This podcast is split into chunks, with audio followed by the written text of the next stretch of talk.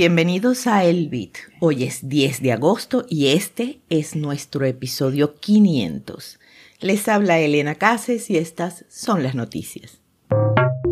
Fireblocks descubre vulnerabilidades día cero que afectan a docenas de importantes proveedores de billeteras. Bancos golpeados con 549 millones de dólares en multas por el uso de Signal, WhatsApp, Meta e iMessage. Bitcoin retrocede por debajo de los 30 mil dólares antes del lanzamiento del índice de precios al consumidor de Estados Unidos. Bitcoin en un nuevo histórico del 75% del suministro en manos de diamante. Recuerda que la librería de Satoshi es una comunidad de aprendizaje de Bitcoin y Lightning Network en español. Busca libreriadesatoshi.com para empezar.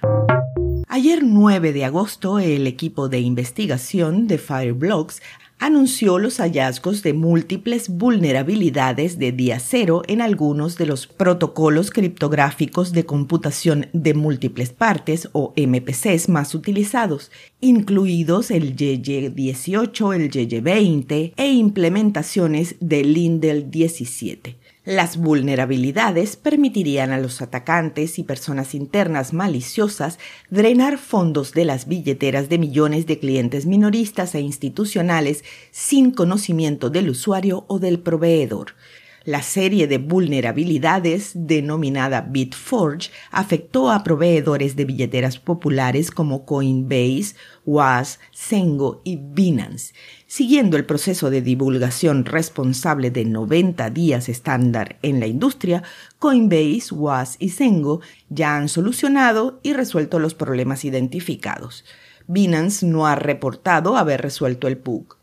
Fireblocks es una plataforma de nivel empresarial que ofrece infraestructura para mover, almacenar y emitir activos digitales.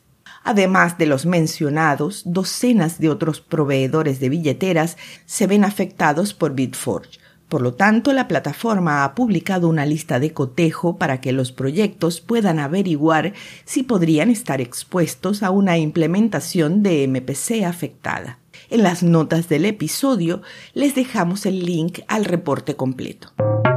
La Comisión de Bolsa y Valores reveló cargos y 289 millones de dólares en multas contra 11 empresas por fallas generalizadas y de larga data en el mantenimiento de registros, mientras que la Comisión de Comercio de Futuros de Productos Básicos también dijo que multó a cuatro bancos con un total de 260 millones de dólares por no mantener los registros requeridos por la agencia.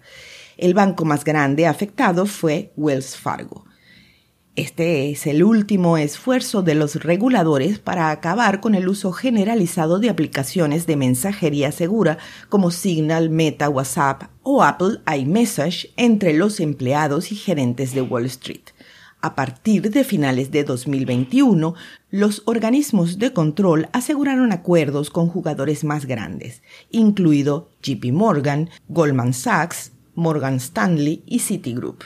Las multas relacionadas con el tema suman más de 2 mil millones de dólares según la SEC y la CFTC. El precio de Bitcoin volvió a caer por debajo de los 30 mil dólares después de subir brevemente por encima del umbral más temprano en el día, cuando los operadores se posicionaron ante la lectura de inflación de Estados Unidos el jueves. Los datos de CryptoQuant mostraron que las reservas de intercambio de Bitcoin aumentaron en casi 1.500 monedas y la reserva sugiere que los inversionistas se están posicionando para reaccionar rápidamente a las respuestas del mercado a los próximos datos del índice de precio a consumidor de Estados Unidos. Quedan tres fechas de decisión de tasas del Comité Federal de Mercado Abierto antes del fin de año. El suministro de Bitcoin en manos de titulares a largo plazo alcanzó un nuevo máximo histórico de 14,59 millones de monedas, lo que representa el 75% del suministro en circulación.